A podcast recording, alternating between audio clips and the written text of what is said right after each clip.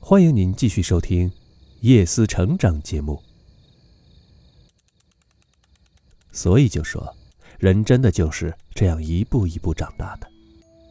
在后面看房过程中，因为没有找到合适的，而恰巧在水木上看到有人租房子，就在租的房子里结婚了。婚后半个月，又看上了中关村一个房子，大约要一百多万。他说：“哎，我觉得这房子不值这个价钱，但是你确实想买，那就买吧。如果这次不买，以后房价涨了，你肯定会埋怨我；如果以后房价降了，我不会埋怨你的。”这次我就长心眼了，直接打车到房主郊区的家，当场就把这事情拍定了。过户前，他又要两千块给他朋友帮忙看合同。我说给，房主说假期后签合同，我坚持说假期前签，就签了。现在想想，我当时真的是吃一堑长一智，多亏当时催着房主过户了。当时这个房子几乎是他父母全部的积蓄，自己攒了十几万也全拿出来了。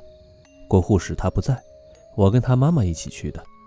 他妈妈说：“这个房子要写他一个人的名字。”我说：“行。”房本拿到手后，我把房本给了他妈妈，说：“妈，房本放在我们这里不安全，你拿回去吧。”心想，免得您不放心，怕回去你儿子偷偷改了名字。那时候我同学跟我说，他有个朋友出钱帮男朋友装修完家后，两个人就分手了。啥也没落着。我说，确实是他家出了大头，我能理解他妈妈。重要的是，我相信我的老公。呵后来啊，再买房换房，老公就全部写的是我一个人的名字，并且说，如果离婚，房子、车子、存款全都给我，他只要孩子。恋爱时我们聊天，他经常会问我，昨天说了那个什么什么事情。你没生气吧？我说，啊，你昨天说什么了？他告诉我，他高考时都没有掉过头发。刚跟我谈恋爱的时候，每天晚上睡觉之前都要想想今天有没有说过让我不高兴的话，结果经常失眠掉头发。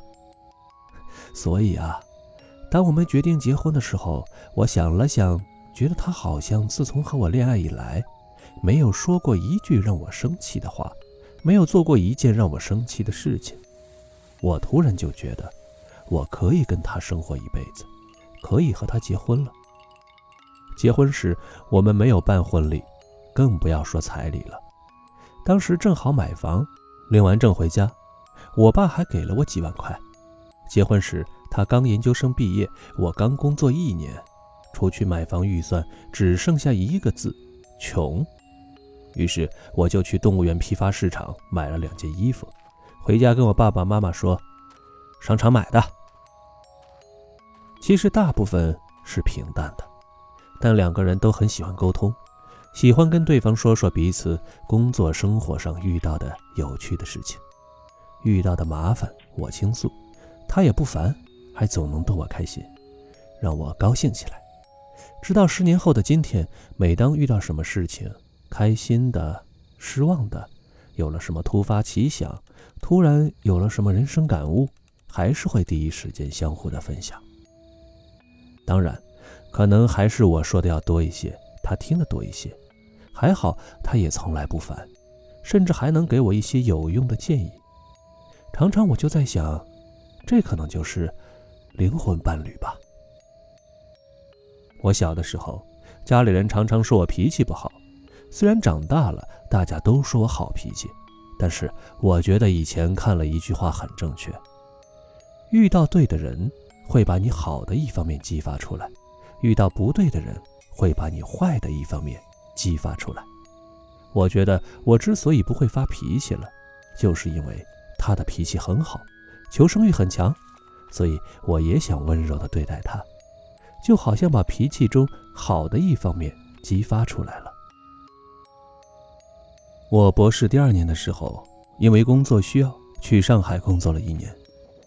他有一次去看我，我们两个早晨醒来在被窝里窝着，我就给他讲一本我正在看的书，讲着讲着，他就突然呼吸困难，越来越严重。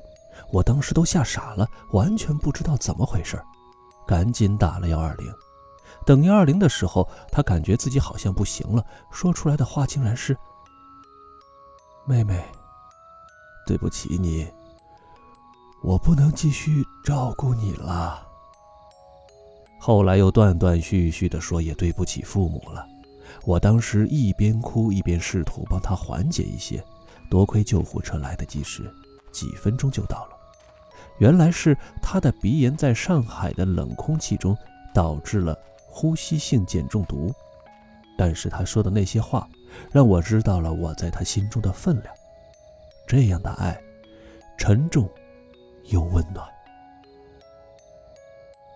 说到我们的孩子，其实我们在要孩子的过程中啊，也经历了生死悲欢，但是细节就不想说了，只能说一切都过去了。女儿一个月的时候只能抱着睡，他就一整晚的坐卧着抱着女儿睡。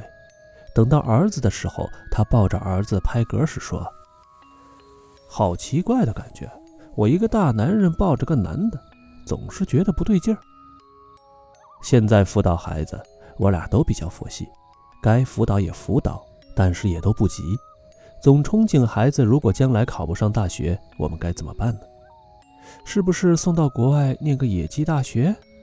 有时候又寄希望于我婆婆，心想，她可以把老公培养进了 Top Two，孩子将来应该也能考个重点大学吧。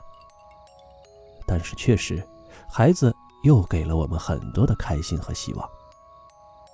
现在，每当晚上回家看到孩子们，不管在工作的时候有多累多烦，可是，一看到他们的笑脸。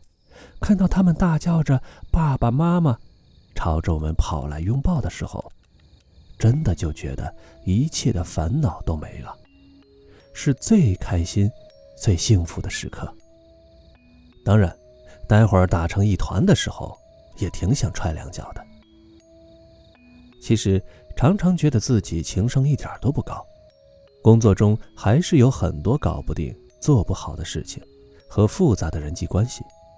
但家庭关系却又是让我觉得最有成就感、最幸福、最轻松、最温暖的事情。这是不是就是一种幸运呢？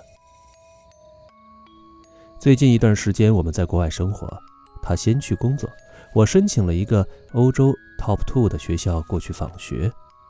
到了后，他事无巨细的全帮我弄好了，每天早晨特地早起开车送我一段路程。